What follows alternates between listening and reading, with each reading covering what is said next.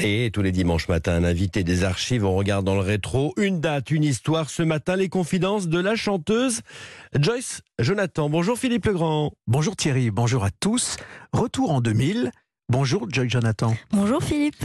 Chanteuse, auteur, compositrice, la musique est votre univers, le monde est votre scène. On vous entend jusqu'en Chine, là où vous réunissez plus de 150 millions de téléspectateurs. Il faut dire que vous chantez aussi en mandarin.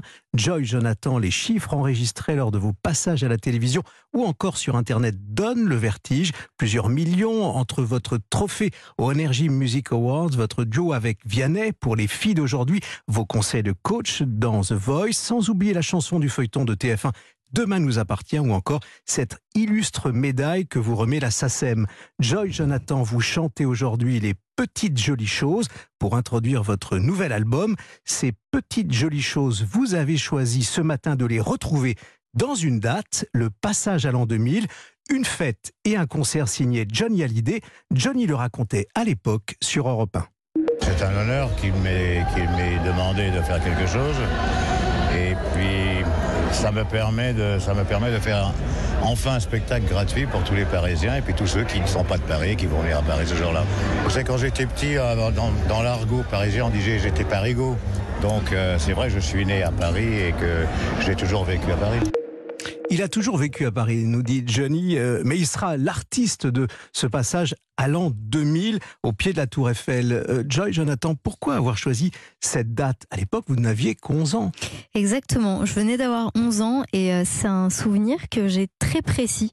Euh, quand on est enfant, bah, on a une autre façon d'être réveillé, on s'intéresse à d'autres choses. et là, bah, je me souviens que j'avais l'impression que c'était de la science-fiction de passer à l'an 2000. Ça me paraissait complètement dingue. On entendait toutes les théories, mais quand on est enfant, ce genre de théorie, c'est plus ça nous excite plutôt que ça nous fait peur. En fait, la peur est excitante et, fascinante. Et je me disais, waouh, ok, donc là, on passe à l'an 2000. Euh, J'avais trop envie d'aller dehors. Et en fait, mes parents ont toujours beaucoup voyagé. Euh, ma mère a, travaillé dans le tourisme longtemps. Donc, euh, généralement, pendant les vacances de Noël, on partait à l'étranger.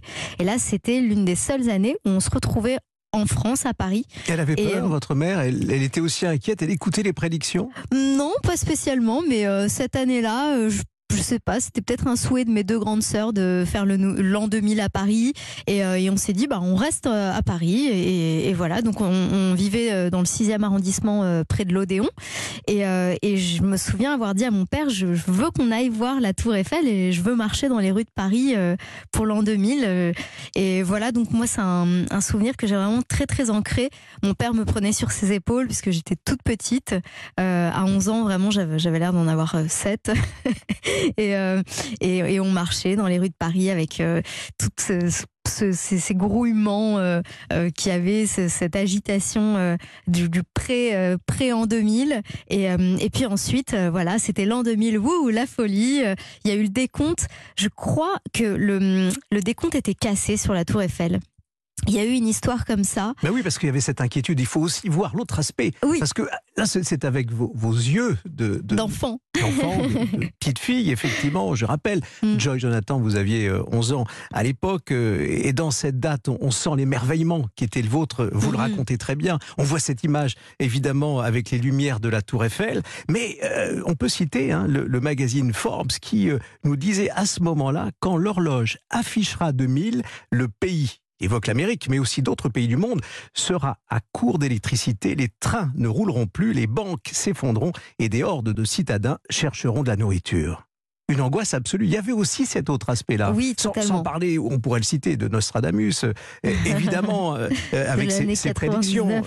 voilà, il y avait, il y avait cette inquiétude qui est indiscutablement liée à cette date. Oui, Totalement. Il y avait cette inquiétude. C'est vrai que c'est pas ça que, que moi je ressentais euh, en petite fille de 11 ans, mais euh, mais en effet, c'est, euh, je, crois qu'il y a même quelque chose de, en, informatiquement en fait, le fait de passer euh, à 2000 euh, par rapport aux, chiffres. Enfin, je crois qu'il y avait toute une histoire très compliquée en termes d'informatique. mais mais c'est vrai. Oui, c'est vrai. On annonçait aussi effectivement un boom de ce côté-là avec des ordinateurs qui ne se connecteraient plus. Et ça, c'était un, un, problème de dysfonctionnement majeur qui avait été aussi évoqué comme une hypothèse. Oui, absolument. Et puis c'est vrai que c'était encore un peu le début du téléphone portable et, euh, et que on s'en rend compte quand il y a des grands événements, qu'on se retrouve dans des stades pour des concerts ou des événements euh, sportifs, euh, qu'on capte vachement moins bien. Et, euh, et là, évidemment, le soir de l'an 2000, c'était la folie parce que tout le monde essayait de se joindre. Euh, il y avait cette effusion un peu au même endroit, là, tout autour de la Tour Eiffel, du Champ de Mars, des Champs Élysées. Et, euh, et voilà. Mais c'est vrai que ça m'a pas euh, empêché d'en garder un très bon souvenir. Et, euh, et voilà, je me souviens que c'était un peu un moment père-fille pour moi. Euh, euh, finalement, je passais pas tellement de moments en tête à tête euh, avec mon père. Et, et, et là, on se retrouvait euh, dans les rues. Je me sentais complètement, enfin vraiment très petite par rapport à ce monde qui, qui grouillait. Et puis ensuite, on allait sur les Champs Élysées. Euh, Mhm. Un mot sur euh, cet album à venir, le cinquième? Oui, euh, c'est un album euh, qui, qui est vraiment dans la continuité des quatre premiers. Euh, Deux faces. Il y a deux faces. euh, je ne perds pas la face pour autant. Euh, c'est en fait une vraie volonté de, de montrer euh, deux facettes de ma personnalité. Je pense qu'on a tous plusieurs facettes, évidemment. Et euh, et il y a une face euh, qui est vraiment très proche de ce que j'ai toujours pu faire, euh, qui est donc les petites jolies choses. Euh, et c'est donc des chansons assez organiques, euh, avec beaucoup de guitare, des claviers, des pianos, et puis des chansons que j'ai écrites et composées pour la plupart.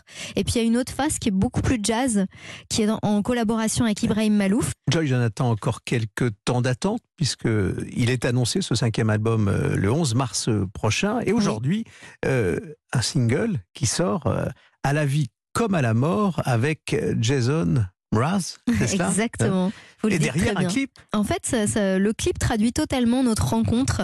Euh, c'est euh, c'est une chanson qui à la base est de lui, qui existait euh, totalement en anglais, et euh, son équipe euh, a Un contacté un tube qui, est- qui s'appelle Could I Love You Anymore, et en fait, il a décidé d'en faire une version française, et il m'a contacté pour écrire les paroles en français. On va se quitter, Joy Jonathan, avec ce qui est dans votre playlist, hein, ce titre, Oui. À la vie comme à la mort, Mhm. un duo français-anglais avec Jason Mraz. Merci d'avoir été sur Europe 1 ce matin. Philippe. On a revécu votre passage à l'an 2000 et votre album à venir, Les Petites Jolies Choses. On attend le 11 mars, mais tout de suite, à la vie comme à la mort. À bientôt. À bientôt.